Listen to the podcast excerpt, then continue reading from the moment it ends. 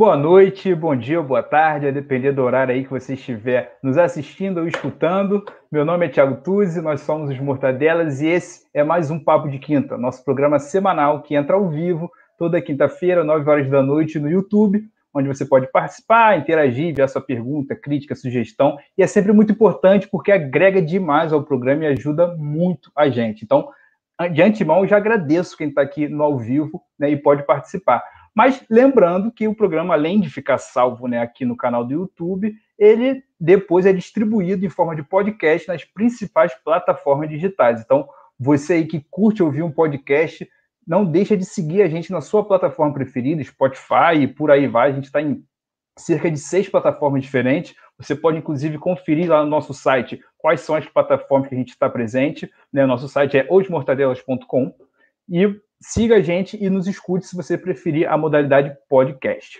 E no programa aqui de hoje, a gente está recebendo mais um candidato, na verdade, fechando né, a, essa, a eleição que a gente acabou recebendo nos últimos programas, candidatos a vereadores. Nós tivemos aqui também a candidata a, a prefeita, né, a Prefeitura do Rio de Janeiro, Benedita da Silva, lá no, no início, né, quando ela, ela, uma semana antes dela oficializar a candidatura, né, ela era considerada pré-candidata na época. Recomendo vocês assistirem, já que a eleição está chegando. Mas estamos recebendo aqui para finalizar né, essa, essa jornada um candidato a vereador do Rio de Janeiro pelo PT, é João Rafael, o nome dele, ele é escritor, professor, mestre em educação pela FRJ, criador da Indica Produções e colaborador da Black Cause. A gente vai falar ao longo do papo sobre esses projetos, vocês vão entender melhor. Mas antes, é, antes de falar com o nosso convidado, eu vou dar aqui boa noite né, para o meu parceiro de página, um dos criadores aqui dessa mídia que vos fala, Luizinho Mourão, aquele rosto que vocês conhecem aí dos vídeos, está de volta ao programa hoje. Na semana passada, quem esteve presente é o Juan, que não pôde estar presente aqui hoje, mas Luizinho volta aqui a compor nessa mesa de debate. E fala pra gente, Luizinho, como é que você tá, cara? Tá tudo bem? Como é que tá as expectativas? E o povo quer saber, cara, Luizinho Mourão vai se alistar para entrar nessa guerra, né, nessa, nessa, verdadeira batalha do bolsonarismo contra o Biden. Como é que tá aí as suas expectativas? Conta pra gente. Fala, Tuzi, fala, rapaziada, estamos de volta aí. E é isso, né? A gente nunca saiu da trincheira, né? A gente, gente tá sempre aí dando nosso espetáculo, nosso tiro para lá e para cá. E uma honra estar tá recebendo aqui o João hoje, que é mais um guerreiro aí de trincheira então, pô, um cara extremamente qualificado, então certamente o papo de hoje vai ser muito bom. Então, você que está nos assistindo, aproveita para conhecer mais um excelente candidato a vereador, porque a gente tem que renovar, né? Essa cidade do Rio já não aguenta mais, irmão. O negócio aqui tá brabo e a gente precisa de lideranças assim para realmente renovar e não vir com esse papo de novo aí, que é aquele velho mofado com cara de, de novo e de novo não tem nada. Então vamos que vamos, tudo. É isso aí, Luizinho. E, João, antes de mais nada, cara, quero te agradecer muito por ter aceitado o convite. Agradeço também ao Ricardo, né, nosso amigo em comum, que fez esse meio de campo para que isso aqui fosse possível. É, fico muito feliz da forma que você é, nos recebeu, né, o nosso convite, está aqui presente com a gente. Eu vou aqui passar a palavra para você dar o seu boa noite, dar absolutamente qualquer recado que você queira dar, né, se divulgar aí à vontade. Mas eu já peço para você emendar, para contar um pouquinho para a nossa audiência, né, é, que, ainda não te conhece, quem é você, mas principalmente para explicar um pouquinho dessa caminhada que fez, né, que te levou até essa candidatura, né, para as pessoas entenderem por que né, o João Rafael está nessa empreitada que não é nada fácil. Então fique à vontade, o espaço é seu. Opa! Boa noite, então, pessoal. Boa noite a todo mundo que está assistindo a gente aqui. Eu fico honrado pelo convite, eu fiquei muito feliz por ter recebido o convite de vocês. Inclusive, essa aqui eu acho que é a minha última, minha última fala ao vivo, online, antes, da, antes do domingo, né, do dia das eleições, de fato. Então, é a culminância de uma caminhada. Então, eu sou João Rafael Ramos, para quem não me conhece, eu sou professor, cineasta, militante antirracista, escritor Hoje, agora, quero representar você na Câmara dos Vereadores do Rio de Janeiro. Eu começo essa história falando um pouquinho de mim, eu acho muito importante que as pessoas me conheçam pessoalmente. Todo mundo que conversa comigo conhece um pouco da minha história, todo mundo que pega alguns dos materiais que eu trouxe na campanha sabe um pouco da minha história. E eu costumo me apresentar como um jovem negro vivo no país que mata um jovem negro a cada 23 minutos. Essa é uma fala bem contundente de início de campanha que já me relaciona a um campo que é o campo do antirracismo, é o campo da corporificação de candidatos que vem nessa leva, trazendo a questão antirracista primeiro. Isso é uma questão que eu trago na pele. Eu sou nascido e criado no bairro de Anchieta, zona norte aqui do Rio de Janeiro. É, Anchieta, muita gente, pouca gente conhece Anchieta, mas Anchieta fica bem no limite ali uh, da zona norte com a Baixada Fluminense. Portanto, é um lugar que basicamente não tem nada, tá? Demorou, inclusive, para perto da minha casa ter um supermercado. Né? Isso aconteceu recentemente, para vocês terem uma noção. Então, Anchieta é um lugar que meio que está é, tá sumindo no mapa, mas é o lugar onde eu sou nascido e criado. Cria da escola pública, eu sou ali criado dentro de um quilombo familiar. É um terreno, né? Que o meu avô comprou esse terreno, e aí foi surgindo os puxadinhos, né? Porque virou depois atrás a casa da minha tia, embaixo a casa da minha mãe, em cima a casa da minha avó com a minha outra tia. Então eu fui criado assim, né, num quilombo familiar e a várias mãos, né? Eu tenho pelo menos quatro mães ali, são é, as minhas duas tias, a minha avó e a minha mãe, que meio que dividiram a minha criação, a dos meus irmãos, a dos meus primos, todo mundo nesse terreno. É, saio dali é, para entrar na escola pública muito cedo, a escola pública municipal próxima de casa, e depois, né, na, na, segunda parte do fundamental, eu começo a conhecer um pouco a cidade que eu tenho que me deslocar. Anchieta, como eu já expliquei antes, não tem nada. Então eu tive que me deslocar para a FATEC mais próxima, que era de Marechal Hermes. Então, cara, com 11 anos de idade, eu estava pegando o ônibus sozinho para ir para a escola. Inicialmente, meu avô me levou, meu irmão me levou algumas vezes, mas, né, aquela coisa, todo mundo trabalha, todo mundo tem né? Então, eu tive que logo cedo já pegar o ônibus para chegar na escola. É, fui fazer uma escola que é a Red Fitec, né? Então, é uma escola que era uma escola pública de qualidade na época. Minha mãe, inclusive, eu lembro que ela ficou muito feliz. Eu entrei na quinta série com sorteio. Eu me lembro que a minha mãe ficou muito feliz. Por quê? Porque existia essa possibilidade, né, de você, depois que você concluísse o ensino fundamental, você ir para o ensino médio numa escola técnica. E a escola técnica, você saía com uma profissão. Então, eu me lembro muito bem da minha mãe orgulhosa, dizendo assim: olha, o meu filho, quando terminar o ensino médio, ele vai ter uma profissão. Isso já é, determina aí uma série de, de, posicionamentos, né, de questões que a minha mãe, por exemplo, que não tem o ensino superior, né, minha, meu pai, eu sou a primeira geração, inclusive, é importante marcar que eu sou a primeira geração da minha família a alcançar a universidade pública e fazer uma pós-graduação. Né? Então, você tem aí uh, décadas, pelo menos, de luta da minha mãe para que eu me mantesse na escola, né? para que os meus, eu e meus irmãos, por exemplo, terminássemos a escola e a partir daí a gente poder fazer o que a gente quisesse. Né? Só que eu vou, é, termino o ensino fundamental e resolvo ir para o Adolfo Bloch, que era uma escola mais distante ainda, que fica em São Cristóvão. Então eu tinha que pegar um ônibus até o metrô, e depois o metrô para chegar nessa escola. E aí, depois eu descia do metrô e ia andando para chegar até essa escola, e minha mãe ficou horrorizada, né? Pô, menino com 14 anos de idade, tendo que pegar dois transportes públicos, ela falou: meu filho, você não vai vir para cá de jeito nenhum. Mas eu já tinha escolhido o meu curso, que era produção audiovisual. E é uma coisa que eu sou apaixonado até hoje. É uma coisa, inclusive, que eu saio da escola empregado, basicamente. Eu saio com 17 anos eu fui estagiário com 17 anos e com 18 anos eu já estava contratado trabalhando em televisão, né? Então, assim, eu não deixo mais de trabalhar em nenhum instante. Eu engato o meu trabalho, né, na universidade pública. Não, primeiro, na verdade, antes de entrar na universidade pública, eu fui, é, é, passei no ProUni, fui selecionado para o curso de Ciências Sociais na Cândido Mendes, no ProUni. Faço três, sem, três semestres na, na Cândido Mendes e faço a prova, que é o último vestibular da UFRJ, antes da adesão ao Enem. Eu faço a última prova que vai me levar para a UFRJ, e aí eu volto tudo, largo tudo, né? Largo três semestres aí, volto tudo, e vou estudar na UFRJ, que é outro momento, né, de, de um outro divisor de águas na minha, na minha vida, né, na minha história. Porque eu chego nessa universidade pública, que é uma das maiores do Brasil, né, uma das mais históricas, né, mas é um espaço também historicamente de elite, historicamente branco, um espaço que não vê o meu corpo ali, né? Então a luta, a minha luta antirracista, ela começa a se estruturar na universidade, porque é onde eu consigo a ferramenta para compreender essa luta, né? Mas o racismo ele vai trespassar a minha vida em vários momentos, né? É, principalmente na, eu lembro bem da primeira aula de história que eu tive na FITEC, e que a gente abriu o livro de história que tinha uma pessoa com a pele, com a cor de pele igual a minha no livro, que era no período da escravidão. Né? E aí todo mundo na sala de aula apontou o dedo para mim e falou: olha aí, João, você é um escravo. Então, essa foi o meu primeiro grande contato com racismo, que na verdade eu nem sabia o que era naquela época.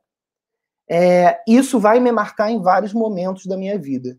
É, na universidade pública é onde eu tenho as ferramentas para determinar e para começar a lutar de maneira mais estruturada contra o racismo. É, na pós-graduação, eu vou desenvolver o projeto que vai virar o Jornal Diaspora Negra, a minha produtora, que é a Dincra Produções. E a partir daí, a partir do momento que eu me torno professor, por exemplo, e começo a atingir a vida das pessoas, eu começo a pensar que dá para potencializar isso, né? E que essa potência, tanto da minha luta antirracista quanto da minha luta pela educação, é, eu vou levar, vou trazer na minha campanha. Então é basicamente esse é o contexto, né, que vai formar o João antirracista, militante, o João professor e agora o João candidato a vereador aqui pelo Rio de Janeiro, pelo PT. Perfeito, João. É interessante, cara, desse seu relato, porque até determinado momento, né, você é a regra, né, da maioria, esmagadora maioria da população do Brasil, né, não só do Rio de Janeiro, não só do seu bairro. E aí depois você começa a ser a exceção que confirma a regra né, que é a exceção, por exemplo, em, em meios como você falou do FRJ, etc., você começa a ser a exceção que confirma a regra. É, é, é, é brilhante, cara, isso é muito Brasil, o que você acabou de narrar aqui pra gente, né, em oito minutos, alguns minutos, cara, isso é muito Brasil, né, muito, muito interessante, obrigado por esse relato.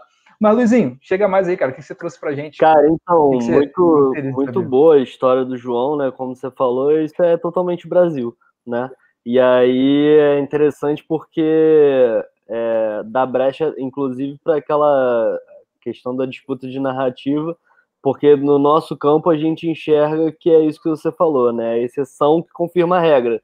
Mas aí do campo de lá já vem aqueles papos de, tá vendo? É só se esforçar. Então, queria aproveitar né, é, é, essa brecha para levantar a bola aí, João, para você falar um pouquinho dessa questão da meritocracia, né, que é tão falada aí no nosso país e tão pouco entendida. E você faz, você faz o link que você, como ninguém, entende dessa questão da meritocracia com a questão racial, que é uma bandeira que você levanta, está levantando muito forte aí na sua campanha. Fala um pouquinho para E aproveito para complementar, João, que é muito importante, por exemplo, você é uma candidatura extremamente representativa, mas aí a representatividade é extremamente importante, mas a representatividade também não pode ser vazia. Né? A gente tem um campo muito determinado, né? Que gente, nós somos de esquerda, né? Que é uma mídia de esquerda, a gente só traz é, é, candidatos que estejam comprometidos com o nosso campo. Então, a representatividade por si só também não resolve. Eu acho que isso tem muito a ver com a pergunta também do, do, do, do Luizinho, né? A questão da meritocracia, do, da dificuldade que vocês têm, para justamente não ser, para não se usar uma candidatura, né, uma representatividade vazia, que é a exceção que confirma a regra, para falar que a regra não existe. Né? Então, a gente tem que ter muito cuidado com isso também. Né? Então, é, só para complementar e você fica à vontade aí para responder. Pô, obrigado aí pelas questões, Tiago. Obrigado, Luizinho. É, cara, eu, inclusive, eu estava falando sobre isso essa semana em sala de aula, né? É, a minha candidatura é uma candidatura que traz em si esse, esse combate é, incessante a às estruturas sociais, as estruturas, principalmente a estrutura que determina o racismo estrutural, né, dentro da nossa sociedade. E aí, é, quando a gente começa a falar sobre essa questão que o Luzinho trouxe, né, que é a questão da meritocracia, não tem como falar sobre isso sem voltar, cara, sem voltar um pouquinho na história, né? Porque eu penso que é o seguinte: é, a gente, a gente enquanto candidatura, a gente precisa se, é, se contextualizar enquanto sujeitos históricos também, né? Eu estou aqui, né? Mas eu represento uma ancestralidade. Essa ancestralidade veio bem antes de mim, lutou bastante antes de mim lutou inclusive para que eu estivesse aqui nesse momento falando com vocês, levantando essa candidatura. Então é muito importante falar, por exemplo, do período logo após do dia. O Hélio Santos ele fala que foi, é o dia mais longo do mundo. É o 14 de maio de 1888, que é o dia após a abolição da escravatura, que é um dia que inclusive reverbera até hoje. É, por que, que eu estou trazendo isso? Né? Por que, que eu estou retornando tanto à história? Né?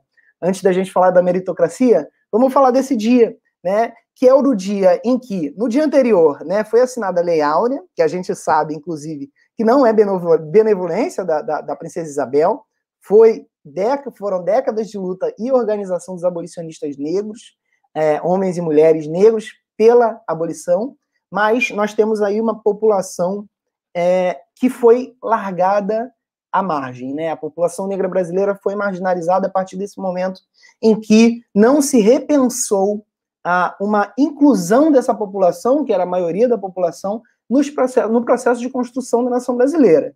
Né? Então, nós temos uma nação que se constrói com base em histórias criadas, mas que são excludentes. Né? Essas histórias elas não representam a narrativa negra, não representam a potência da resistência negra, não representam a participação da população negra nesse processo. É, e aí a gente está falando aí de processo de construção de identidade também. Né? Se a gente lembrar, não existia, inclusive, essa ideia de uma identidade brasileira. O que, que seria uma identidade brasileira? Né? Então, as pessoas que pensam a nação criaram é, é uma ideia de um mito, que seria, a gente chama de mito das três raças, né? de construção, para explicar a construção do Brasil. Eles disseram que o Brasil teria sido criado a partir da junção harmônica de três raças, que seria o branco, o negro e o índio, né? O, o verdadeiro conto da carochinha, cara. A carochinha é uma barata que tem três pernas, né? E esses, essas três pernas é um mito da democracia racial.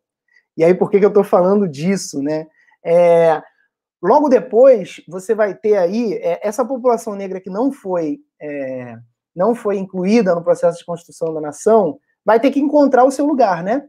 É, logo após a escravidão, quem é que estava desempregado no Brasil? Quem é que estava desempregado? Era o homem negro, né? Porque a mulher preta foi, a, inclusive, a, a responsável pela manutenção da família preta no pós-abolição, foi a mulher preta, porque a mulher preta ainda tinha emprego, né? Porque a, a elite brasileira aboliu a escravidão, mas ninguém ia fazer a própria comida ninguém ia cuidar do próprio filho, amamentar o próprio filho, que absurdo, né? Então, a mulher preta ainda trabalhava e o homem preto estava desempregado. Esses caras, eles vão para a rua, né? Procurar emprego. E aí a gente tem uma, um, um, fenômeno, né, que é o fenômeno que vai durar pelo menos até a década de 70, que é a repressão policial com, em cima desses homens pretos que estão na rua, esses homens pretos que não têm documento, e que poderiam ser presos dizendo que estavam na vadiagem, né? Dizia-se que a lei da vadiagem ela vai durar até meados da década de 60 e ela vai ser responsável pelo encarceramento em massa é, da população brasileira, muito especificamente do homem preto. E lembrando, se não fosse a mulher preta, não existiria a família preta. A mulher preta agregou essa família durante o período da, do pós-abolição. É... Uhum. E João, João, só para me fazer um parênteses, aproveitar? Isso não aconteceu só no Brasil, né? Por exemplo, nos Estados Unidos né, teve, teve essa, toda essa lógica que você está falando da, da, repressão policial. E, inclusive, né, a gente tem aquela declaração famosa né, de um dos idealizadores da guerra às drogas, que ele fala que o objetivo da guerra às drogas era controlar dois segmentos da sociedade americana, né? Que eram os negros e os hippies né, associando a, a, acho que a, a maconha ao, aos hippies e a heroína aos negros. E aí você, com essa desculpa, você conseguiria né, é, é, fazer toda essa repressão que você está narrando e que a guerra de drogas serve até hoje aqui no Brasil por causa disso, né? Mas continua, só para fazer esse parênteses. Não, perfeito, mano. E o que você está falando, Thiago, é, é, deixa até a referência para a galera, né? O, aquele documentário da 13 terceira emenda explica muito bem isso. Né? Ele consegue fazer esse link e a gente consegue perceber como é que a própria guerra às drogas, inclusive aqui no Brasil, um pouco mais tardiamente, né, a partir da lei das drogas de 2006, vai servir para prender preto, pobre e favelado. Né? É, o, o, a, o objetivo é o mesmo. Né? Então você tem. É, como é que eu posso falar de meritocracia, Tiago, Luizinho? Como é que eu posso falar de meritocracia num país, cara, que durante 300 anos explorou a mão de obra negra, explorou a mão de obra explorou a nossa cultura, expropriou a nossa, a nossa, o nosso pertencer identitário, né, os nossos, os nossos corpos. João, grande abraço, meu grande amigo aí, colega de profissão, grande amigo da vida também. É, e que, inclusive, né, mandava os seus filhos para estudar fora, né? A elite brasileira mandava os filhos para estudar em Portugal, né, para estudar em Paris. Esses caras, óbvio que isso se virou contra eles, porque esses caras voltavam de lá abolicionistas, né? É, mas você tem aí toda uma população, cara, que não podia, durante muito mais de 300 anos, não podia nem ir à escola, não podia se educar, né? Importante falar, Luizinho, quando a gente ainda, ainda é meritocracia, né? é, Jerry Dávila fala isso no livro chamado Diploma de Brancura, como o processo de democratização da escola aqui no Brasil vai estar aliado com o processo de embranquecimento cultural, da eugenia. Né? Essa ciência que é a ciência pelo embranquecimento cultural, pelo embranquecimento de fato, mas eles começaram pelo embranquecimento cultural aonde? Dentro do espaço escolar. A ideia era higienizar. Higienizar como? Se a gente não pode transformar essas pessoas em brancas, né, durante pelo menos em até 100 anos, porque a ideia deles era essa, né? Em até 100 anos a população brasileira seria fenotipicamente branca. E é isso, não estou eu falando não, tá, gente? O João Batista de Lacerda, diretor do Museu Nacional, no Congresso Internacional das Raças em Viena, em 1911, vai levar essa ideia. Ele vai levar o primeiro PowerPoint do Brasil e vai mostrar nesse PowerPoint que em até 100 anos a população negra deixaria de existir. Cara, é projeto de governo, e foi o, grande, o, projeto que trouxe italiano para cacete, alemão lá para o sul, que a ideia era exatamente isso aí que você está falando.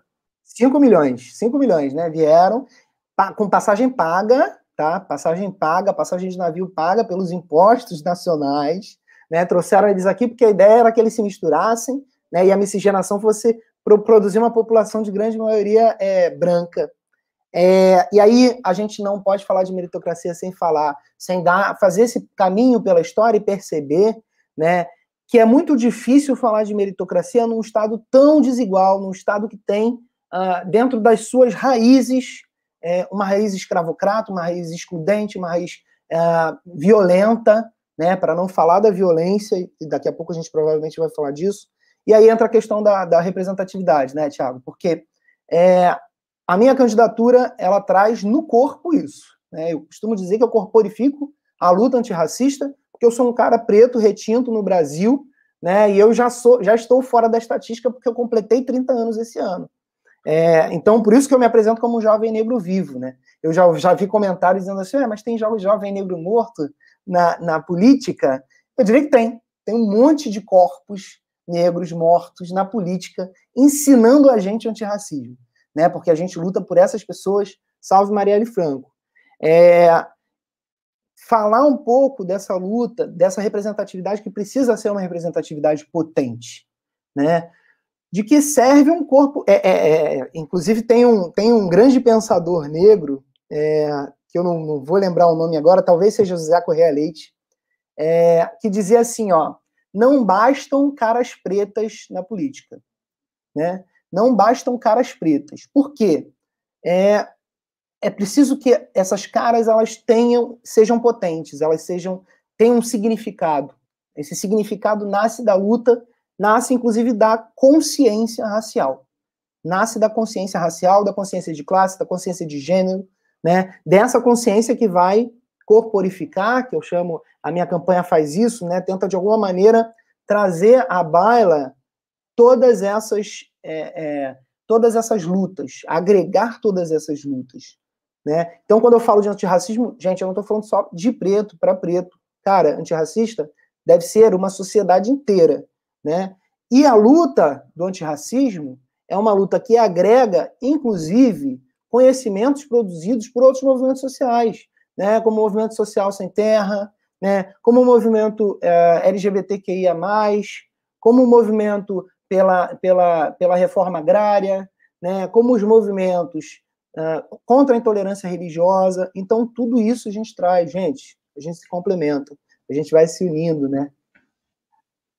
A luta contra a opressão, né, João? É, é, importante, até porque as coisas estão interligadas, né? Não é uma coisa isolada. Você não vai conseguir resolver o problema do racismo de forma isolada. Está dentro de uma estrutura. O nome já diz, né? Racismo estrutural está dentro de uma estrutura, você tem que mudar toda essa estrutura. E toda essa estrutura está tudo interligada, até porque o racismo ele cumpre uma função né, que o patriarcado e o machismo também cumpre, né, que outras opressões também cumprem, que é criar uma reserva de mão de obra barata. A gente tem que também entrar nessa, nessa questão, né, que a gente está dentro de um sistema capitalista que precisa do racismo e precisa de outras formas né, de discriminação, etc., para que você, de fato, coloque determinados segmentos da sociedade como se valesse menos, enfim, é, excluídos de, de certos oportunidades e acesso para que, de fato, eles sejam obrigados a se submeter, né, a submeter sua força de trabalho de uma forma muito mais barata né, do que uh, as outras. Inclusive, tem até aquela coisa, né, a, carne negra é a carne mais barata do mercado, etc. Tem tudo relacionado a isso. Então, ou seja, é importante, eu acho que essa tua fala final, eu acho muito importante, por isso eu estou querendo enfatizar, porque todo, a gente vive num momento né, que é de muita é, do, das pautas identitárias e tudo mais que são extremamente fundamentais, mas acho que é muito importante entender que existe uma conexão né, nisso tudo e que não pode ficar restrito só nessas pautas, né? Que se você não avançar, você, é, é você na verdade só vai estar tá, é, é, não, não, não, dando a radicalidade devida para a gente mudar e acabar com todas as formas de, de, de, opressão. Né? Até porque muitas dessas pautas acabam sendo capturadas pelo lado liberal da, da força, né? Então, como a gente estava falando, a história do João ela pode ser muito bem mais uma história aí de, olha só, tá vendo aí, é só se esforçar como a gente estava falando, né? E aí um comentário aqui do que o Evandro no, mandou aqui falou, o Hélio Negão que o diga, né? Não basta ter cara preta na política, né? Como o João estava falando, é, a gente vê aí que, é, por exemplo, o caso do Hélio Negão, ele é, ele é, ele é instrumentalizado pela direita para falar assim, não, aqui não tem racismo, o que, que é isso? Olha aí o cara aí, ó, do lado do presidente, não sei o quê, racismo acabou. Assim como o presidente da Fundação Palmares, né, que é um que o cara fala os maiores absurdos, né, que não dá nem para acreditar, mas e o cara é negro, mas não é por causa disso que o cara vai ter representatividade, é uma representatividade completamente vazia. Então, é, é muito importante, João, é, ressaltar essa parte, né, e trazer é, todo esse embasamento histórico, teórico, para as pessoas realmente entenderem, porque acho que hoje em dia que as pessoas estão começando a entender essa questão do racismo estrutural, né? Porque fala assim, não, mas pô, ainda, ainda tem aquele discurso, né? Ah, mas eu tenho amigos negros, não, mas eu, pô, eu trato bem, não sei o que e tal, mas as pessoas não estão entendendo que o buraco é bem mais embaixo, e como o Thiago falou, as lutas estão todas conectadas, então é importante que as pessoas que entrem aí na, na, nessa questão entrem com essa visão mais sistêmica da coisa, né? É... É, e, e, Luiz, Luiz, o que tu falou, cara, é muito importante, né? Da, que, o, que você falou, né? O liberal ele quer, né? Que falou, esses movimentos são muito cooptados pelo, pelo liberal, etc. Porque o, o, o que o capitalista mais quer né, é que esses movimentos ficam presos neles mesmos né, que não se converse, que não se comunique e que não dê o passo a mais, que é aquele de entendimento. Bom, eu sou, eu sou é, é, explorado, eu sou oprimido, etc. Mas por que, que eu sou explorado? Porque eu sou oprimido? Qual, quais são né, a, a, as estruturas que eu tenho que derrubar para que eu não seja mais oprimido? Esse passo a mais o capitalista e o sistema ele vai, ele vai trabalhar de todas as formas para que não se dê. Né? E sempre quando se dê, esse passamento vai chamar aqui de radical, que é não sei o quê, vai colar uma pecha qualquer, não, isso está fora. Né? Tem, vamos, vamos dar ouvidos e colocar os holofotes naqueles movimentos que trabalham dentro do cercadinho, né? dentro do cercadinho burguês. Então, isso é, é extremamente importante que você está falando, né? Porque ele trabalha, porque os capitalistas eles querem vender a ideia que basta colorir o capitalismo que tudo vai ser resolvido e não é bem assim, né? O, acho que a fala do João deixou muito claro isso. E, se, se não quiser se não for fazer uma pergunta agora, eu queria aproveitar o gancho ainda dentro desse assunto, porque acho que tem tudo a ver com um projeto que ele criou, né, que é o, o Andica Produções. Eu confesso que eu só olhei por alto, porque eu queria ter a, a, o prazer de ouvir aqui, né, ao vivo, junto com, com o público, descobrindo aos poucos né, como é que é esse, esse projeto.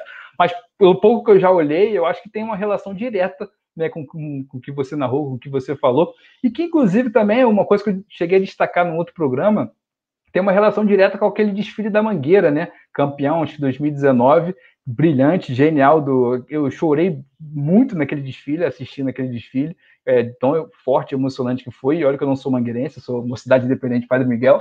Mas é, o Leandro ele é genial né, em fazer aquilo. E a, acho que o objetivo daquele desfile era exatamente o que você falou, né? Para o cara, a criança, quando abre, ela vê o negro no livro de história ali como escravo. Né? Ele vê a princesa Isabel como a heroína que libertou ele. E ele vem, o Leandro, o Leandro vem e inverte, né? Na verdade, contando a verdadeira história. Aquilo ali é brilhante. E, inclusive, a importância disso, aquilo ali faz parte da educação também, né? Aquele desfile, a cultura faz parte da educação. Então, é, ele traz uma crítica fundamental que eu acho que tem relação com a Dica Produções. Você pode confirmar ou não, mas eu queria que você falasse um pouquinho sobre esse seu projeto. Cara, muito bom você ter lembrado esse desfile, é, por vários motivos, né? Primeiro, só lembranças boas, né? Essa vitória eu fui comemorar lá da Mangueira, naquela aglomeração maravilhosa. Que saudade! De vitória, oh, meu Deus, várias lembranças maravilhosas. Em segundo lugar, porque é exatamente isso, cara. É, eu, eu gosto, tem, um, tem um, um conceito, né, que, que o Home Baba é que fala. Ele diz o seguinte: é, a gente é, existem algumas instabilidades produtivas de mudança cultural. Né? E aí você falou desse desfile da Mangueira, cara, olha a instabilidade que isso produziu na sociedade como um todo. Aquele samba, e aí até hoje, né, é discutido em sala de aula, olha a potência disso. Né? Você tem um desfile ali, né, existe uma preparação de um ano ali para aquele desfile e tudo mais, mas aquele desfile já marcou a história não apenas pela vitória da Mangueira, né? Essa vitória ela se deu por um contexto muito amplo, mas esse samba enredo é, trouxe essa potência e promoveu essa instabilidade produtiva né, de, de mudança cultural. A gente hoje discute isso dentro do currículo escolar. É, e aí eu falo da DINCRA porque a DINCRA ela, ela culmina né, a partir de um momento em que eu passei dois anos, é, pelo menos, é, estudando sobre as questões específicas da educação, foi durante meu período do mestrado. Eu, fiz um, eu faço um mestrado em educação é, no PPGE, no Programa de Pós-Graduação em Educação da FRJ, e lá eu vou estudar mais a fundo a questão do currículo e a questão da memória, né, da memória ligada ao antirracismo. Então, eu vou falar de educação antirracista, e aí eu penso que, cara, é, eu tenho uma série de, de, de, conhecimentos aqui na universidade que a gente precisa popularizar isso de alguma maneira. Né? É, a, a, Elizabeth Macedo, ela costuma dizer né, que dentro do currículo, do currículo escolar mesmo, da produção do currículo escolar, é, existem brechas, né? Essas brechas elas são é, é, colocadas dentro de espaço-tempo ali, de fronteira cultural mesmo. Que é, são as culturas é, é, hegemônicas, né, que tentam o tempo inteiro se legitimar, mas é nessa tentativa de legitimação, cara, que eles promovem esse espaço, né, que são essas brechas, que são as brechas no qual emergem aí saberes que, cara, vem do movimento negro, uh, vem do movimento LGBT, vem do movimento, dos movimentos pelos direitos humanos, e é aí que a gente luta. E aí eu acho que a DINCRA ela vem justamente com essa potência, trazendo essa potência. Primeiro, em respeito a. A DINCRA está aí. é, ó, imagina se a educação contasse a história correta. Exatamente, é isso aí. A solução para esse modelo de sociedade frustrada é através da educação e acredito plenamente nisso. Eu digo isso para todo mundo está passando na rua, às vezes entrega o meu papel e fala, eu sou professor, eu acredito na educação transformadora. e aí as pessoas olham para trás, voltam, conversam comigo, é uma maravilha. É, mas o que eu estou querendo dizer é o seguinte: é, você tem décadas de luta do movimento negro pela reavaliação do papel do negro na história do Brasil. Essas décadas de luta vão culminar na aprovação da Lei 10.639 de 2003, assinada pelo presidente Luiz Inácio Lula da Silva, que é uma lei que traz novas perspectivas, novas formas de ver o mundo a partir do currículo escolar. Isso vem da institucionalidade, galera. Né? Olha aí a potência da luta do movimento negro que vai parar na institucionalidade. Eu quero disputar esse espaço da institucionalidade para colocar a política pública voltada para a juventude, para as pessoas pretas, voltada para as pessoas que acreditam na justiça social, né? Então, a Adincra Produções ela vai surgir primeiro em respeito máximo à Lei 10.639 de 2003, né? E 11.645 de 2008, que inclui né, história e cultura africana e afro-brasileira e inclui a história indígena, né? E eu vou trazer, eu e a minha esposa, a Dincra Produções vai ser criado junto com a minha esposa e a Ana Vieira, que está por aí, está assistindo a gente agora. Um beijo, amor. E a gente vai criar, na, dentro da Dincra, alguns programas, né? Você tem o Jornal Diáspora Negra, que é um programa que vai surgir como um programa de, é, de entretenimento, de notícias mesmo. Eu costumo dizer que é o primeiro jornal audiovisual negro da história brasileira, é, com muita modéstia. é, ele vai trazer ali quadros como é, é, personalidades pretas da história, então a gente fala de vários heróis negros, é, sabedoria preta, então pessoas vivas, pessoas pretas vivas, que a gente coloca dentro do programa falando. Então, essas pessoas falam as coisas que elas têm a dizer, são coisas que a gente acredita são muito importantes. É, a gente traz notícias sobre política, né? a gente traz notícias tudo relacionado à pauta antirracista. Né? Por quê? Né? Esse, esse meu incômodo ele já vem de muito tempo, né? Por que, que os pre... o preto no jornal aparece muito mais na página policial e muito menos na página da cultura, na página do lazer, na página do esporte, na página da economia? Falar de economia, vamos botar um preto lá para falar de economia. Então, é, o jornal Diáspora Negra ele surge com esse intuito, com esse intuito, e ele vai fazer um sucesso imenso. Eu vou fazer palestras, eu e minha esposa e a Mariana, que é apresentadora do jornal junto comigo, vamos dar palestras em universidades, vai, enfim, parou por conta da pandemia. É, e dentro da Dincra Produções a gente tem também alguns outros programas que são documentários que eu produzo, alguns sobre filosofia africana. Então eu trago aí é um resgate em conversa sempre com pensadores negros, Renato Nogueira, Catiúcia Ribeiro, Azangeri, são pessoas que eu vou trazer sempre para conversar e produzir dois documentários sobre filosofia africana e o afroliterato. Né? O afroliterato presta esse serviço à sociedade de popularizar a leitura de autores negros, né? que ainda são uh, pouquíssimo lidos dentro da universidade. Né? Vamos lembrar aí dessa formação toda que eu falei, que é uma formação eurocêntrica, voltada, principalmente voltada para a humanidade, né? É, e que poderiam ser leituras né, que poderiam ser feitas, né, como, por exemplo, um dos programas do Afroditerato eu falo do, do Antônio Bispo dos Santos. O cara é um quilombola que promove uma revisão da história do Brasil. Cara, se eu for na universidade dar aula sobre pensamento social brasileiro, para mim, o Antônio Bispo dos Santos deveria ser leitura obrigatória, porque o cara fala toda a história do Brasil da perspectiva quilombola. Sensacional. Então, assim, é prestar esse serviço à sociedade, né? trazer esses assuntos que, cara, são lidos pelos acadêmicos na pós-graduação, né? são restritos, poucas pessoas conhecem. Então eu venho, leio tudo e falo tudo com uma, com uma linguagem para todo mundo. Né? Eu falo de bell hooks né, com uma linguagem é, acessível. As pessoas têm que compreender a importância de educar para transgredir, por exemplo. Né? A galera tem que compreender como é que o pensamento eurocristão promove uma série de violências e destruição da natureza até hoje, como Antônio Bispo dos Santos fala, por exemplo. Né? Então a DINCRA vem aí, cara, vem respeitando a Lei 10.639 de 2003, que obriga o ensino de História e Cultura Africana e Afro-Brasileira nas escolas, e vem trazendo junto disso pô, um entretenimento, vem trazendo junto disso, é, é, enfim, a nossa perspectiva de ver o mundo, sacou? Ô, João, só para mim, só para esclarecer para mim, eu entendi perfeitamente a questão do, da produção de conteúdo, qual é a lógica.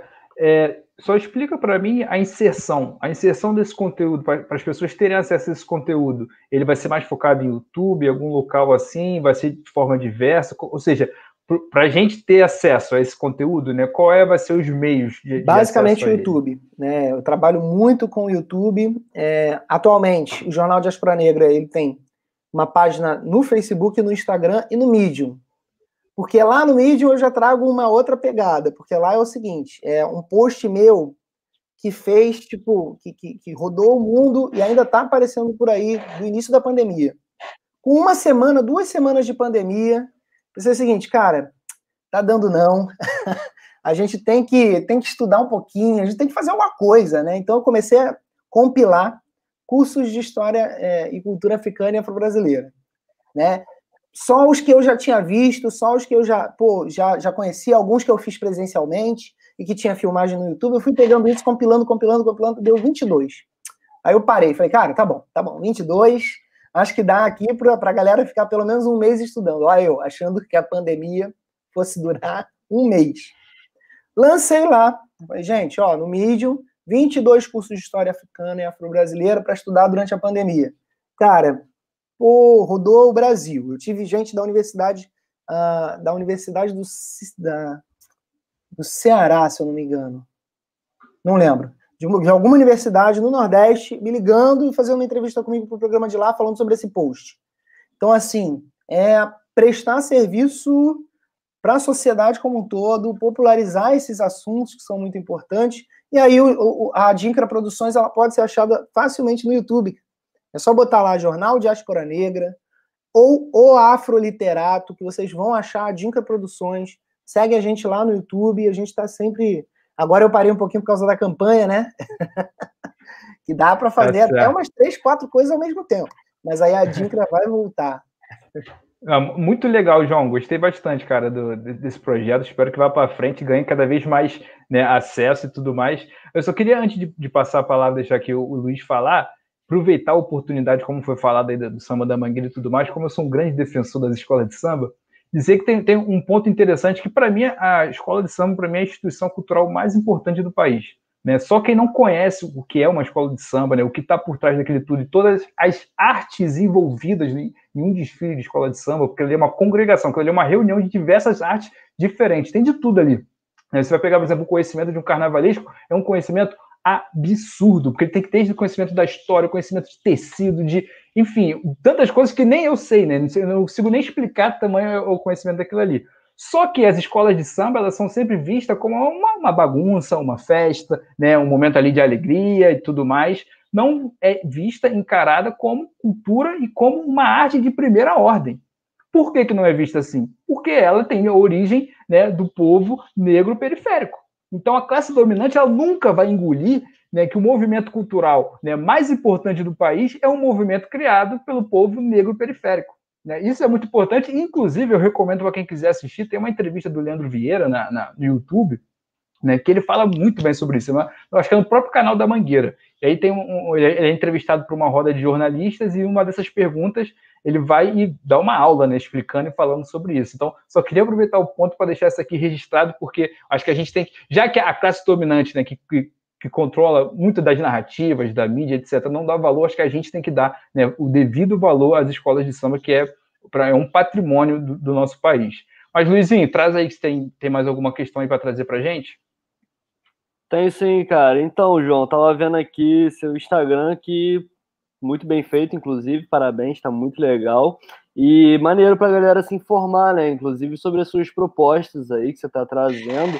E eu queria que você falasse sobre uma delas aqui, que você coloca aqui: oferecer subsídios para os microempreendedores e trabalhadores informais, especialmente as mulheres negras. Então, queria que você falasse um pouco desse ponto, porque a gente sabe, né, que um dos um dos pontos aí sabotadores do, do racismo é a questão econômica, e como você colocou lá no início, né, historicamente, as mulheres negras foram responsáveis pela sobrevivência, né, né da, da, da, das próprias pessoas, porque era, como você colocou na época, era quem conseguia manter as famílias. Então, queria que você falasse um pouquinho desse ponto aí da sua proposta para poder informar aí aos seus possíveis eleitores que você está falando hoje. Então, manda Excepcional, ver. né? Acho que é importante lembrar que eu assino a carta né, da Coalizão Negra por Direitos, né, que afirma que não, enquanto houver racismo, não haverá democracia. É, é importante que a gente compreenda, né, que o desenvolvimento, que a, o, o, a, a democracia em si né, não pode existir enquanto o racismo continuar sendo um estruturador e um estruturante das nossas vidas dentro da sociedade.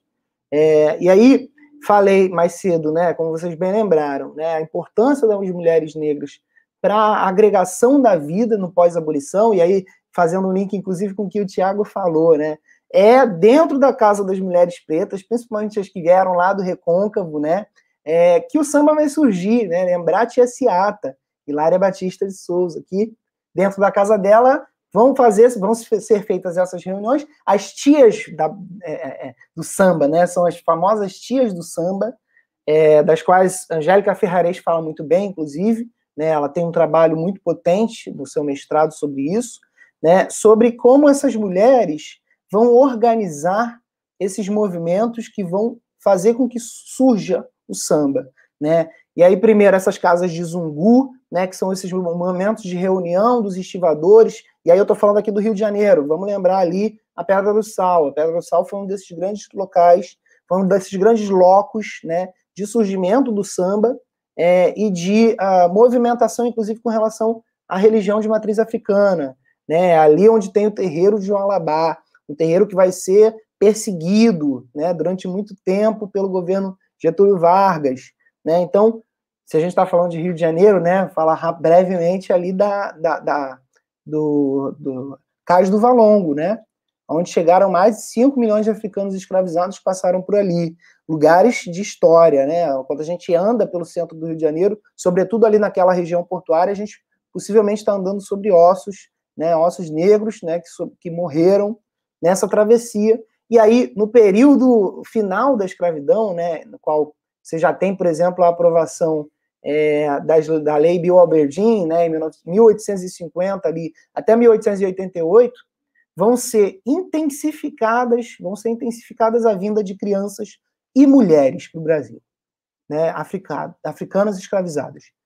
Por quê? Porque as mulheres gerariam as crianças, as crianças cresceriam na escravidão. Né? É, e aí, o corpo da mulher, é, para não, para falar isso de maneira muito aberta, né?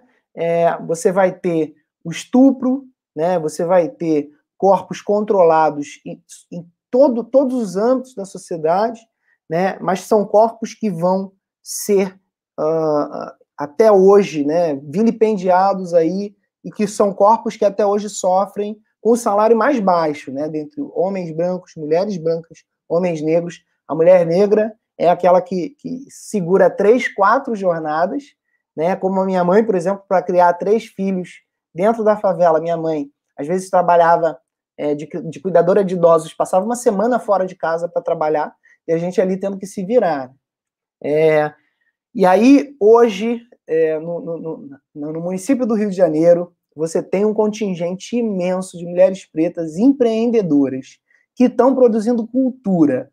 Né? Eu estou falando daquela da, da, da, da Dida do restaurante, né? eu estou falando da minha mãe, por exemplo, que produz, é, produz cordões, produz brincos. Né? É, eu estou falando das tias que produzem os vestidos, as batas africanas, né? são mulheres, sobretudo mulheres pretas, que vêm das comunidades. Né? Essas são as que, inclusive, têm menos créditos oferecidos pelos bancos. Né? Tem créditos negados ali quando vão buscar um subsídio para começar o seu pequeno negócio. Então, é, a gente romantiza muito né, o empreendedorismo. É, a gente está, inclusive, educando para isso, a gente educa na escola, né, romantizando o empreendedorismo como se ele fosse a, grande solução. Né? tem sido para o Rio de Janeiro, pelo menos desde que a gente perdeu 100% dos royalties do petróleo, porque tem segurado na economia, tem feito girar muito dinheiro. É, então. Ô, João, uh -huh. é, só para ilustrar essa tua fala, agora, o, por exemplo, esses entregadores né, de moto, etc., eles não são mais trabalho precarizado, eles são empreendedores. Então já mudou totalmente a ótica, eles não são mais trabalhadores precarizados. Só, Eles estão livres para cumprir jornadas diárias de mais de 12 horas. Quer dizer, temos aí uma excelente vantagem para você ser Exatamente. Vocês sabem que eu sou professor de educação de jovens e adultos, né? E aí, inclusive, teve um post que eu fiz é, sobre a greve, o break dos apps, né? E eu dei o exemplo lá de dois alunos meus que são entregadores, juntaram o dinheiro sofrido deles, é, compraram uma bicicleta, né? e saíram entregando. Então, os caras vinham para a sala de aula, né? Minha aula de 4 às 7 da tarde, eles chegavam ali já com a mochila, quer dizer, eles já, já vinham entregado, ficavam lá três horas, assistiam a aula, saíam para entregar de novo. Então, é, é, perceber, por exemplo, que existe, existe um lado sombrio né, do empreendedorismo que não está dando visibilidade, principalmente para as mulheres pretas. Né? E quando eu digo isso, é porque existem dados que comprovam que elas são as que menos têm acesso a créditos, né? E são, ao mesmo tempo, como é que pode, né? Ao mesmo tempo, são as que fazem girar a economia, principalmente a economia informal aqui no, no município do Rio de Janeiro. Cara, você tem um contingente imenso da população que precisa, sim, de ajuda do município para começar o seu pequeno negócio, às vezes, inclusive, dentro da comunidade, né? um pequeno negócio que vai produzir é, é cultura, que vai produzir bens ali para aquela região, que vai melhorar a vida daquela família, que vai promover possibilidades para aquela família, é, e aí você tem um abandono total desse contingente da população, que são os empreendedores e especialmente as mulheres negras. E e a, a mudança né, dessa realidade não vai vir senão pela organização de quem está passando por isso, né? Porque a, a, a, massa é enxergada apenas como, como mão de obra, uhum. né? Então é, vocês só servem para isso. Quem está na periferia, etc., né, só serve para isso. Então eu não estou preocupado com esses empreendedores, etc. Estão olhando ali se a demanda de mão de obra é, cresce, então coloca as pessoas no mercado de trabalho. Não diminui, tira elas e fica lá e bota a polícia, como você já a conversa já acho que já deixou muito claro, né, como é que é o, o mecanismo funciona. Então, eles, eles, não vão olhar por conta própria e se preocupar, né, com, com essa questão. E, a, inclusive por causa disso, eu queria até é, trazer o próximo ponto, mas antes, já deixar aqui um recado para quem está aqui pela primeira vez. É, nosso programa aqui ele é toda quinta-feira, 9 horas da noite. Então, quem está aqui pela primeira vez e vier gostando, quiser voltar, né? Toda quinta-feira a gente entra ao vivo aqui no YouTube, né? É, de preferência, sempre trazendo um convidado bacana, como a gente está trazendo aqui hoje, vai bater esse papo sempre sobre política, né? Uma política com uma perspectiva de esquerda. E também, né, além de ficar salvo aqui no canal para você poder assistir quando quiser, ele no dia seguinte é distribuído em forma de podcast. Então a galera aí que curte ouvir um podcast pode seguir a gente nas plataformas digitais aí que você preferir, Spotify, etc. Né, o qual que você gostar mais, sempre os Mortadelas, a gente vai estar lá, só seguir para ouvir a gente. Já tem vários outros programas lá interessantes, inclusive reforço tem um programa da, da Benedita, que está é, tá concorrendo aí, que é do partido do, do João, né, que é da prefeitura, tem uma, um bate-papo que a gente teve com ela bem legal, que está tá aqui no canal do YouTube. E também a gente está presente em todas as redes sociais, Facebook, Twitter, Instagram, tudo os Mortadelas, quem ainda não conhece a gente, então segue lá e participa com a gente, interage, que é importante para dar alcance, né? E aí esse pedido eu sempre falo, não é só para os Mortadelas, é para todas as mídias né, de esquerda que estão tentando travar essa batalha política aqui na internet. Se vocês não colaborarem interagindo, comentando, o algoritmo não deixa a gente chegar a lugar nenhum, a gente vai ficar falando só para a gente mesmo. E, João, eu, queria trazer um, um, ponto aqui que eu acho que tem até um, uma certa relação, que eu queria falar com você de partido político. Uhum. O que, que acontece? É, eu vejo que desde 2013, né, por toda aquela crise de representatividade e tudo mais, a, a importância dos, dos, partidos políticos tem diminuído no imaginário da, da classe trabalhadora. Né? É, muita rejeição, etc. Muita coisa é justificada, inclusive, entendimentos, erros foram cometidos, etc. É, não é uma autocrítica tá, que eu estou pedindo aqui, não é isso, mas assim, a gente sabe que, que, que, que erros foram cometidos por diversos partidos, a gente tende a crise de, de representatividade, até porque né, dentro de um sistema burguês é difícil você, de fato, o trabalhador se sentir representado. É, é muito contraditório o sistema, né? Ele trabalha para que seja assim. Mas o fato é que os partidos, a importância dos partidos vieram diminuindo com o tempo, né? Muitas pessoas é, vêm se organizando né, em movimentos, como o, o, que você narrou, o movimento identitário da causa negra, outros movimentos, em coletivos, etc. E, e acreditam que aquilo ali é o suficiente, né? apenas a organização entre coletivos é o suficiente. Você não parece ser o seu caso, porque você está organizado em um partido político. A minha visão particular é que não existe, na minha visão, não existe uma grande transformação na sociedade sem um partido político capaz de organizar a classe trabalhadora. Eu sou dessa linha, mais leninista mesmo, então é, eu, eu acho super importante o, o, um partido político, né? Em conjunto, obviamente, com todos esses coletivos, movimentos sociais, etc. Mas ter um partido para organizar isso vai de fato transformar a sociedade, né? Como é que a gente está falando aqui tudo, né? O racismo não vai se resolver sozinho, né? Ele precisa de uma transformação estrutural como um todo. Diante disso, cara, eu queria, eu queria entender primeiro por que, que você escolheu o PT, né? Por que, que você escolheu, se, você só entrou agora na candidatura, se já fazia parte dele, não sei. Como é, se você se organiza lá dentro, se você tem. Para quem não sabe, né, o PT é, ele é organizado, é dividido por correntes internas lá dentro, né, que cada uma tem suas teses, seus projetos, etc., e disputam o rumo do, do, do partido. Além das correntes, tem as pessoas independentes, né, que atuam de forma independente lá, hora apoiando o carro, apoiando lá, etc. Então eu queria saber um pouco de você, cara, dessa sua relação com, com o Partido dos Trabalhadores. Por que, que você escolheu o PT? Né? Você é de esquerda, mas tem vários partidos, você escolheu especificamente o Partido dos Trabalhadores. E como é que é a sua atuação lá dentro? Se você chega a pertencer a alguma corrente ou não, se você é, é independente lá dentro. Valeu, Tiago, pela pergunta. Acho essencial falar isso. É, primeiro, dizer que eu, eu entrei no partido em fevereiro, né, já pensando na candidatura.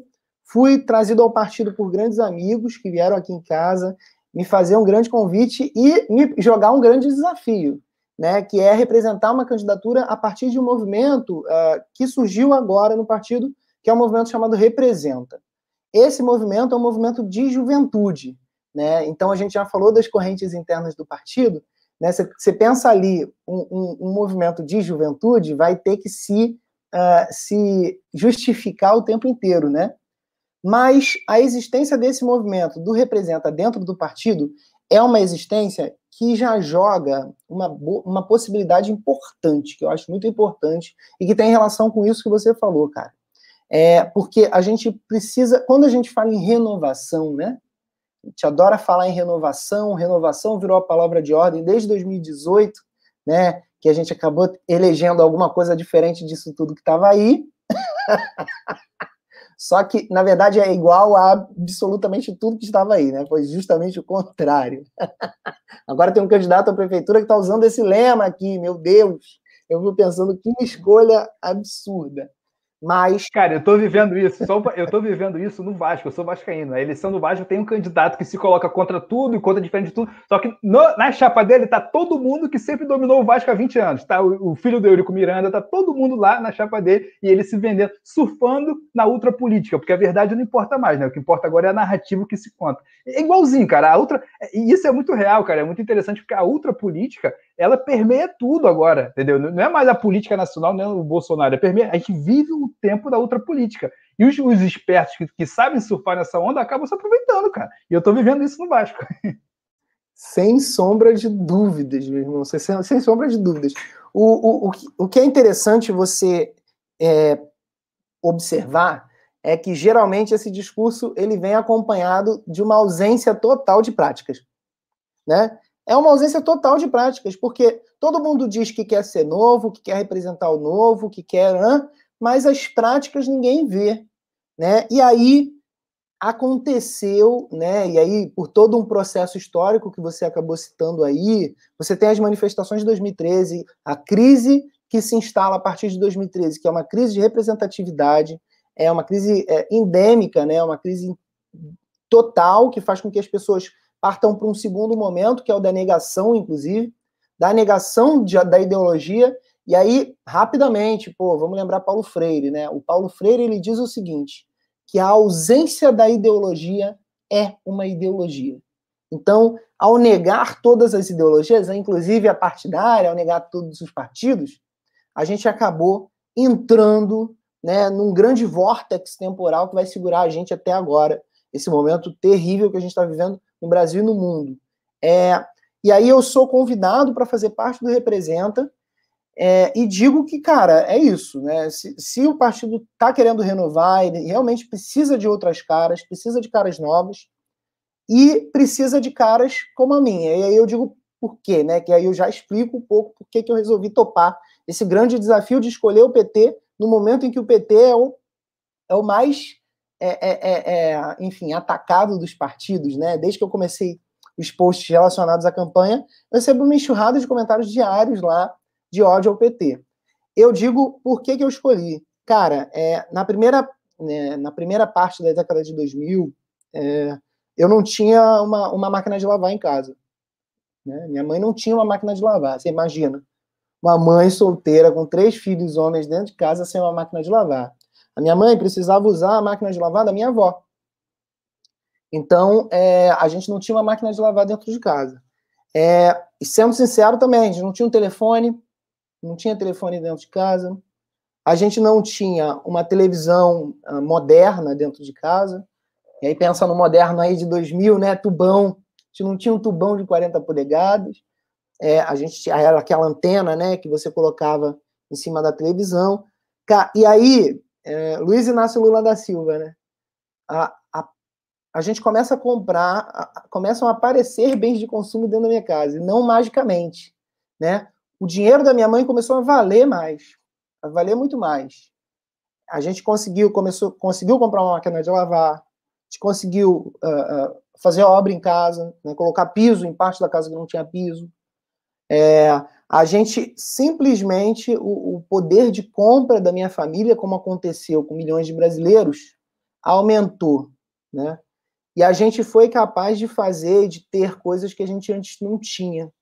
É, a gente sempre viveu uma situação muito complicada. E aí a galera diz, cara, isso é muito vitimismo e tudo mais. Então, beleza, vamos partir então para a parte é, que me trouxe até aqui, né? Vamos falar da educação, né? porque o PT é o partido responsável pela maior abertura de universidades que a gente tem no período moderno no Brasil, né? Abriu mais de 50 universidades. E eu... Até eu sou fruto disso, cara. Eu entrei no, no direito através do Reúne, pô. Pô, Reúne. É, popularização do espaço da universidade, é, é, da universidade pública. Universidade pública de qualidade, que a gente sabe que é. Programas, inclusive, como, por exemplo, o ProUni, da qual eu fiz parte durante uh, três semestres, que colocou a galera pobre mesmo para dentro da universidade, né? Porque era isso, cara. Os caras não queriam a gente lá. Lembrando que a educação no Brasil surgiu de cima para baixo. Primeiro vieram as universidades, a Faculdade Nacional de Direito, a Faculdade de Medicina, depois vieram as escolas públicas. Então, os caras queriam formar os seus filhos para a elite, formaram as lideranças, os caras iam direto da faculdade para o governo. E a gente não tinha nada. Então, a gente passa a acessar um espaço em que a gente era invisibilizado. Né? Lei das cotas raciais. Cara, vai pintar a Universidade de Preto. É, eu digo que balançou o pé de jabuticaba, cair a jabuticaba toda dentro da sala de aula da universidade pública. Tá? E aí muda toda a configuração de uma sociedade como um todo. Então, costumo dizer que eu sou filho das políticas públicas de, redemocratiza de democratização do espaço da universidade pública, sou filho das políticas públicas de PT, é, de auxílio e renda para a população pobre, é, de valorização do real, de, de, de, de, melhoria da nossa, da nossa, do nosso poder de compra, é óbvio, né? E aí já fazendo essa, essa, essa grande crítica que eu também tenho ao partido.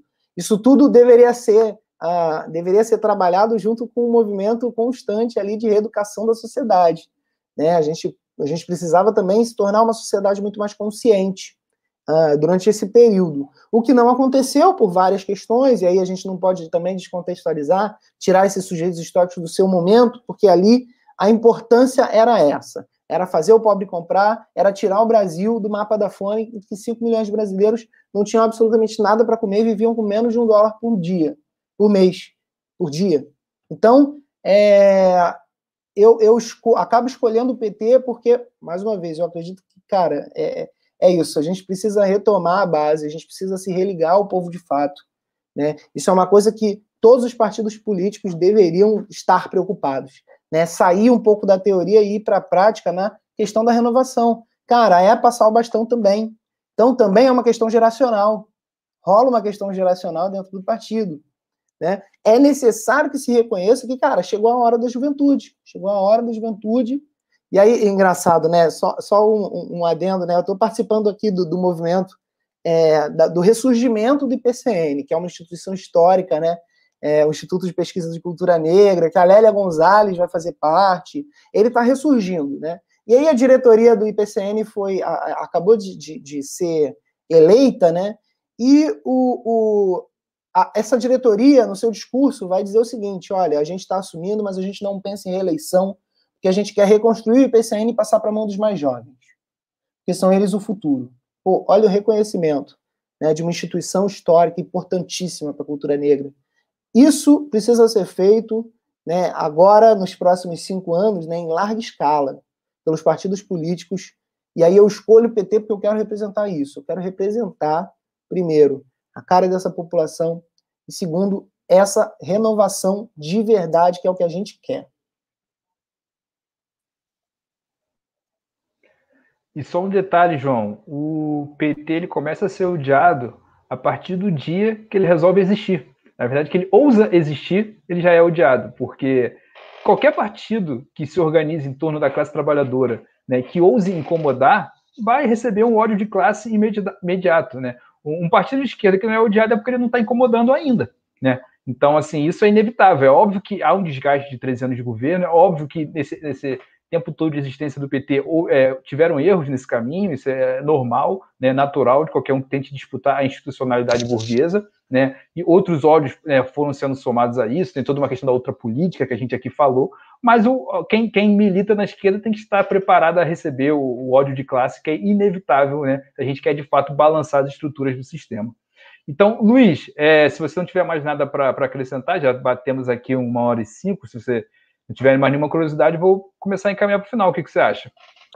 Não, cara, eu acho que a gente tem que. Vamos aproveitar esse finalzinho aí para deixar o João dar o seu recado final, né? Para a galera que ainda está aqui assistindo a gente, porque domingo tá aí. E estamos aí, né? Fazendo a nossa parte, apresentando mais uma candidatura importante, representativa. E para isso, né? Para renovar de verdade, né? Para não ficar trazendo é, novidades mofadas aí, a gente traz coisa nova, de verdade, né? E que é importante que o João falou, que exista renovação dentro do próprio partido, né? Até porque é, é, os velhos caciques um dia vão embora, né? Então a gente não pode ficar preso aí. E é o que a gente sempre fala, não adianta ficar procurando salvador da pátria, é, esse, procurando mitos que a gente já viu que ultimamente não tem dado muito certo.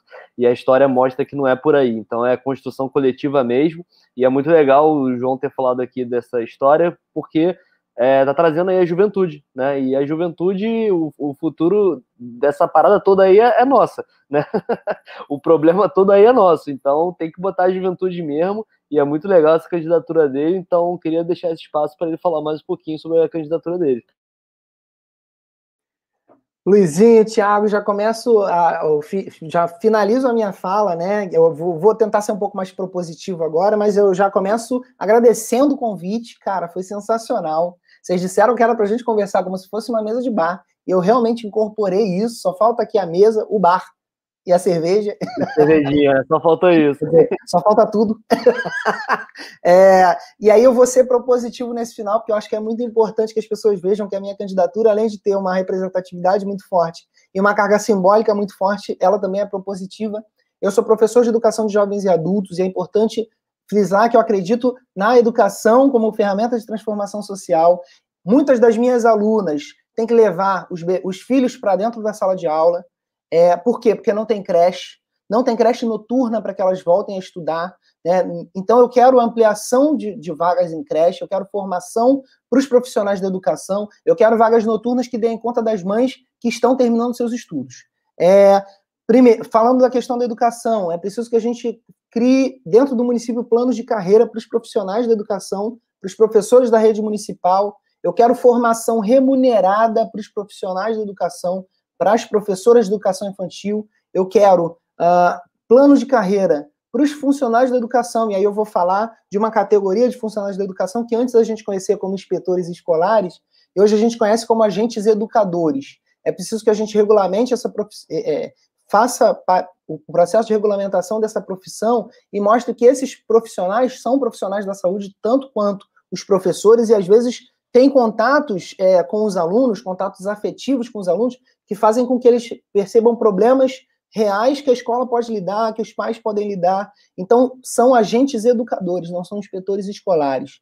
Quero plano de carreira para eles, quero plano de carreira para as merendeiras, é preciso para os faxineiros, para os zeladores, né? Então, vamos dizer muito bem quem é que faz o quê, porque você tem uh, inspetor escolar, agente educador, que é utilizado como zelador dentro da escola municipal, e não é bem assim. É, então, vamos falar dessa formação, dessa necessidade dessa formação estruturada. Vamos falar do combate ao racismo, à intolerância religiosa, à LGBTfobia. É, eu, eu me caracterizo como um abolicionista penal. Portanto, eu não quero penas uh, de encarceramento para pessoas que incidam em crimes de racismo, intolerância religiosa e LGBT uh, fobia, desde que não, não sejam crimes é, contra as pessoas, né? Essas pessoas precisam ser reeducadas. Vamos substituir a pena, que geralmente é substituída, né, principalmente quem incide em crime de racismo, né, mas eu quero substituir essa pena por uma, por uma formação obrigatória de seis meses, junto com o movimento negro, com o movimento LGBT, com o movimento uh, de religiões de matriz africana. O racista ele tem que sentar a bunda na cadeira e ouvir a nossa história por pelo menos seis meses, para se livrar de uma acusação mais séria, né, que é o encarceramento. É, sou contra o armamento dos guardas, guarda municipal. Você tem candidato a, a, prefeito aí como Crivella, por exemplo, prometendo armar a guarda municipal.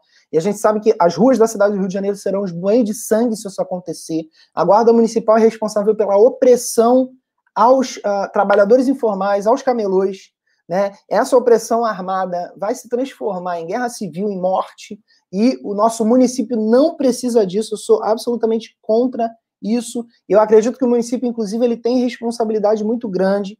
É, por mais que a violência pública seja uma matéria do Estado, o município ele pode ajudar, por exemplo, famílias vítimas da violência pública carioca, oferecendo aconselhamento jurídico, aconselhamento é, é, jurídico, aconselhamento psicológico para essas famílias e um suporte, inclusive, uh, monetário para essas famílias que são vítimas da guerra às drogas, que serve para matar preto, pobre favelado.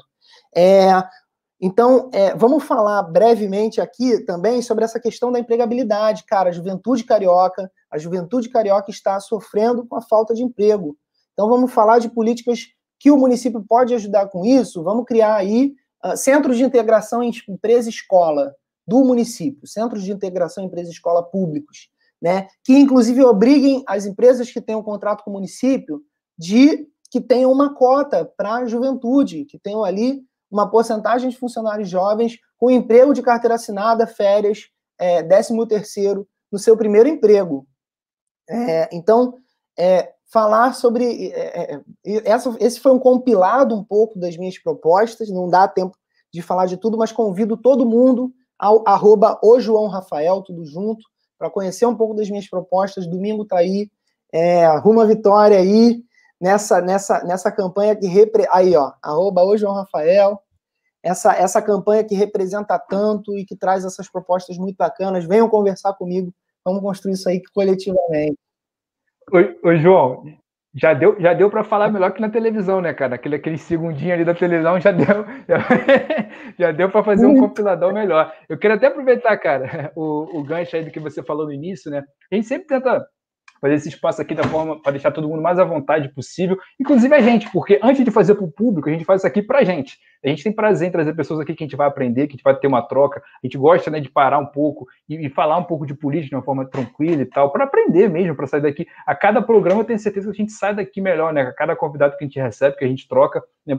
ainda que não tivesse ninguém assistindo para a gente já seria bom. Né? Então, o que a gente faz? Né? Quem é militante de alguma forma na política, na mesa de bar, na conversa, a gente está sempre falando sobre política, etc. E por que não transmitir para que outras pessoas que tenham interesse também ouvir a conversa que a gente está tendo? Né? Basicamente é essa a proposta. E por isso eu espero que você tenha gostado, porque se você gostou, com certeza você vai receber outros convites lá na frente, né, para voltar a conversar aqui com a gente, independente de campanha, independente de ser candidato, de eleição, etc porque é um espaço de conversa, né, para a gente trocar ideia de política, etc., trazer experiências. Então, se você gostou, com certeza, eu adorei, tenho certeza que o Luizinho também, o chat aqui está adorando a sua participação.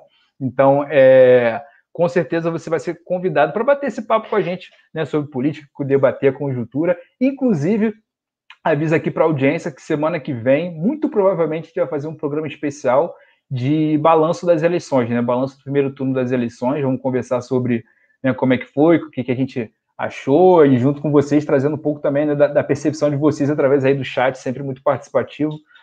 Não está 100% fechado, não, mas provavelmente vai ser esse encaminhamento aí para o próximo programa, quinta-feira que vem, né, nove da noite, lembrando, ao vivo, que depois você pode ouvir também em podcast.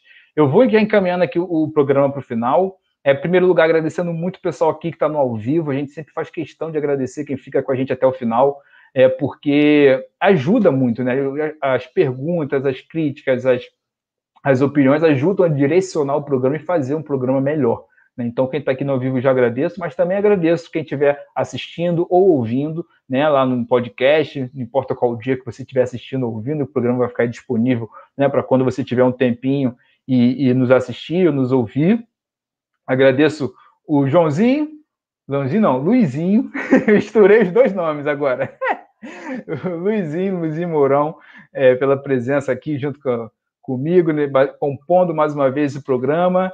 É, e agradecer, claro, ao nosso convidado, né, o João Rafael, ter, ter aceitado mais uma vez esse convite. Cara, tu agregou muito, né, foi muito legal mesmo trazer sua sabedoria, a, a mistura né, da sua experiência de vida com a sua sabedoria, o seu conhecimento, o acúmulo né, que você trouxe. A sua candidatura, cara, é muito robusta. Acho que Nessa uma hora de programa ficou muito claro quão robusta é a sua candidatura, e eu acho que isso é mais importante, né? não é muito longe de ser uma representatividade vazia.